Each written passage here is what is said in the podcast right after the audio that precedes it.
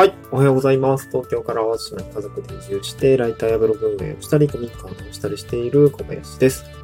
今日はちょっと売り上げの話ですね。まあ、個人事業主として、まあ、ライターをやったりとか、資料制作代行のお仕事をしているんですけれども、えー売上の話ですね。まあ、6月、まあ、中旬というか中盤に差し掛かってますけど、まあ、売上が出たという話ではなくて、もうすでに分かっている状態の売上の話なんですけども、えー6月の売上は先月の10倍はありますっていう話ですね。うん。まあ、この話をしたいなと思うんですけど、まあ、6月売上、うんと、10倍、先月の10倍は多分出てると思います。で、めちゃくちゃ売上が上がったかというとそういうわけではなくて、まあ、それはなぜかというと、まあ、このスタンド FM では先月も売上そ、売上の話してるので、まあ、分かってる人は分かってるかもしれないですけど、先月はですね、あの、まあ、個人事業の話っていうと、ほんとね、月4700円ぐらいの売り上げしかなかったです。4万7000円じゃなくてね、4700円です。5000円ぐらいなんですね。うんまあだからその10倍で言うと、まあ、今月5万ぐらいは稼げているよという話ですね。で、まあ今日何が言いたいかというと、フリーランスってやっぱ波があるよね。その売り上げ、月によって変動がすごく大きいよねということをちょっとお伝えしたいです。で、まあ、波が、まあ、話の軸としては、フリーランスは波があるよ、売り上げに波があるという事実。まあ、これを一旦僕の事例でご解説、うんと解説というか、まあ、実況した上で、えーなんで波があるのっていうところを、まあ、さらに解説をして、じゃあ、まあ、それが善なのか悪なのかみたいな話はちょっと置いといて、えーと、まあ僕なりの見解というか、まあリアルみたいなところはお伝えして、まあこういう教訓が実はあるんですみたいなちょっとオチの話に向かっていきたいなと思うんですね。うんで、まず一つ目として、まあ先月の売り上げがめっちゃ低くて、で、今月普通にまあ月5万だったり、まあ多分5万以上は普通に上がっまあ、一つの案件で5万ぐらい稼いだので、えーと、多分5万以上にはなると思うですけど、まあそうですね、多分10、もしかしたら10万以上で着地するかもしれないです。まあちょっと納品のタイミングにもよるんですが、そうだな、でも契約ベースで言うと、売上は多分10万を超えてるかなと思うんですが、えー、なので、まあちょっとその6月のお仕事の状況について、ちょっと紹介したいなと思うんですけど、まず、えーっと、ホワイトペーパーですね、営業提案資料の制作というところで受注をしたものが、まあ、今月納品をしたので、まあ、それで5万ぐらい上がりました。あとは、えーっと、まあ、あとはホワイトペーパーの、まあ、継続の案件ですね。まあ、普段、えー、マーケティング会社さんから受注を、受注をしている、まあ、継続でいただいているホワイトペーパー案件というのを受注をして、まあ、ちょっと今月末に納品できるかどうかはわからないんですけど、まあ、その納品ができればね、その時点で売り上げが立つので、まあ、それで3万ぐらいですね、1案件3万ぐらいで、えー、売り上げが立つという感じですね。うん。まあ、あとは、えーっと、インスタグラムの、まあなんか運用支援みたいな話がちょっと新規で実は3月、4月ぐらいから上がっていて、まあそこでまあ、今まで無償でサポートしていたんですけど、まあキャンバー使ったりとか、まあこういう視点でやるといいんじゃないですかっていうところを、まあこっちの島の中小企業さんからちょっと、あの、人が足りないからなんとかやってくれへんかみたいな感じで、あの、割とこ根幹じゃないですけど、うん、そうですね。じゃあちょっとお手伝いしますかって感じで、無償でやってたんですけど、まあさすがにちょっと、えー、まあ、単、すぐサポートしてすぐ結果出ることないですから、ちょっと半年ぐらい伴走する形で、えーどうですかねみたいな話になって、ああ、じゃあ、ちゃんと契約しときますかみたいな感じになって、うん、まあ、あの、そんな高くないんですけど、まあ、半年間の伴走になると、まあ、多分大体12万ぐらいですかね。になるような感じで運用支援の契約を巻きました。なので、契約ベースで売り上げを立てるのであれば、あの、まあ、10万ぐらいになるんですかね。もうそれだけで、えーなるということで、そういった仕事が受注をしたりですとか、まあ、あとはですね、まあ、今、同時に一つ動いているお仕事の案件が、一つ、うーまあ、セミナー資料だったりとか、それの案件が一つだったりとか、あとは本当に新規にマーケティング会社の方から、あの、引き合いがあって、えー、ホワイトペーパー作れ、まあ、ライティングからデザインまで一貫してどうですかっていうお仕事があるので、まあ、これはまあ売り上げが立つというよりは、えー、来月、再来月以降のお仕事の種が今見えているというような感じですね。まあ、単月で多分10万ぐらいの売り上げが立つのと、まあ、来月、再来月に、まあ、仕事の種として、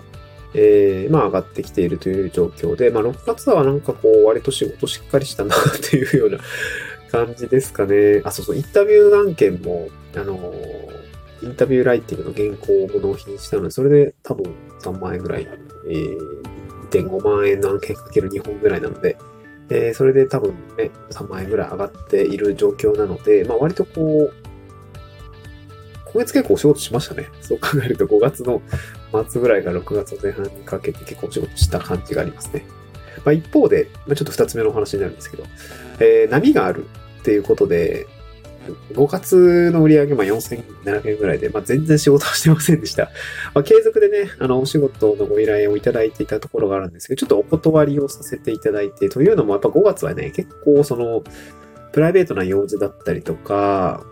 えー、まあ、人と会う用事で、結構その、仕事に当てられる時間少なくて、割とこう、人に会うって出かけている、結構出て、出ちゃってるとか、えー、イベントが、まあ、その、オフのお仕事の イベントがたくさんあったりで、まあ、物理的な稼働時間が取れないということでちょっとお断りをしたんですけど、まあ、その中で、えー、4700円って僕が稼働してない時に稼いだ、あの、まあ、ブログの収入だったりとか、ノートの収入が、まあ、あと Kindle 本ですね。印税みたいなものが入ってきて5000円ぐらいになっているということで、まあ、それはそれで嬉しいし、まあ、そのお金がね、もっとね、3万5万と増えていったら、あよりいいんでしょうけど、ちょっとそっちまで今手が回ってなくて、まあ、そっちも頑張りたいんですね。手が回ってないんで、月5000円ぐらいの収入になっていて、まあ、つまり、もう10倍ぐらいですよね。こんだけ波があるということです。まあ、この波があるという状態は、やっぱフリーランスって多分どの方もあるのかなと思いますね。まあその、最、空分はしっかり稼がないといけないので、その波があっても、その波の低い部分をなるべくこう生活圏 を満たせるような金額にこう徐々にあのラインを上げていくってことは当然必要だと思います。単月100万売り上げて最低でも20万稼いでる状態みたいなのがまあ個人的には目指すべき姿なのかなとは思うので、やっぱりこう、チームを組んだりとか、まあなんか仕組み、人で仕組み化したりとか っていうところはある程度必要なのかなとは思うんですけど、まあ、フリーランスは、まあ、何にせよ波があるということですね。まあこれは紛れもない事実ですっていうことをちょっと今日はお伝えしたかったですね。で、まあ、話のオチに向かっていく話としては、あの、まあ、フリーランス波がある。まあ、昔は僕も安定がすごい欲しかったです。で、新卒で入った会社もめちゃくちゃあの、まあ、JR さんなんですけど、鉄道系で、まあね、インフラだし、まあ安定だよなっていうような感じで、まあ JR のシステム系列の IT 企業に入ったわけなんですけど、まあコロナでね、割とこう一変をして。僕もそのタイミングで辞めたんですけど、多分ね、その官僚だ、官僚じゃないわ、幹部のね、ボーナスとかもめちゃくちゃ下がってたみたいで、僕も人事管理システム運用してたので、えー、ちょっと給料覗けたりするんですけど、あ、めっちゃ下がってるね、みたいな話をね、あのー、あのデータ、あのデータのメンテナンスをしてる時に気づいたりとか したんですけど、まあ JR さんも大変ですよね。まあそういうところでやっぱ会社であっても、ね、やっぱ波があるので、まあ、業態業種だったりね、コロナでその辺は、えー、あったので、本当の安定はないんだなということに気づいたのがまず一つでした。で、やっぱり今は安定ってないんだなってことに気づいて、じゃあどうするのかっていうことを考えると、やっぱりこう、その時しっかり稼げるスキル、まあ、生み出せる、01を生み出せる力っていうのが、個人の、まあ、ポータブルスキルって言われたりしますけど、まあ、ライティングだったりとか、えスキルワークだったりっていうか、なんかそういう自分で稼ぐ仕組み、自分を商品にするっていうことができているので、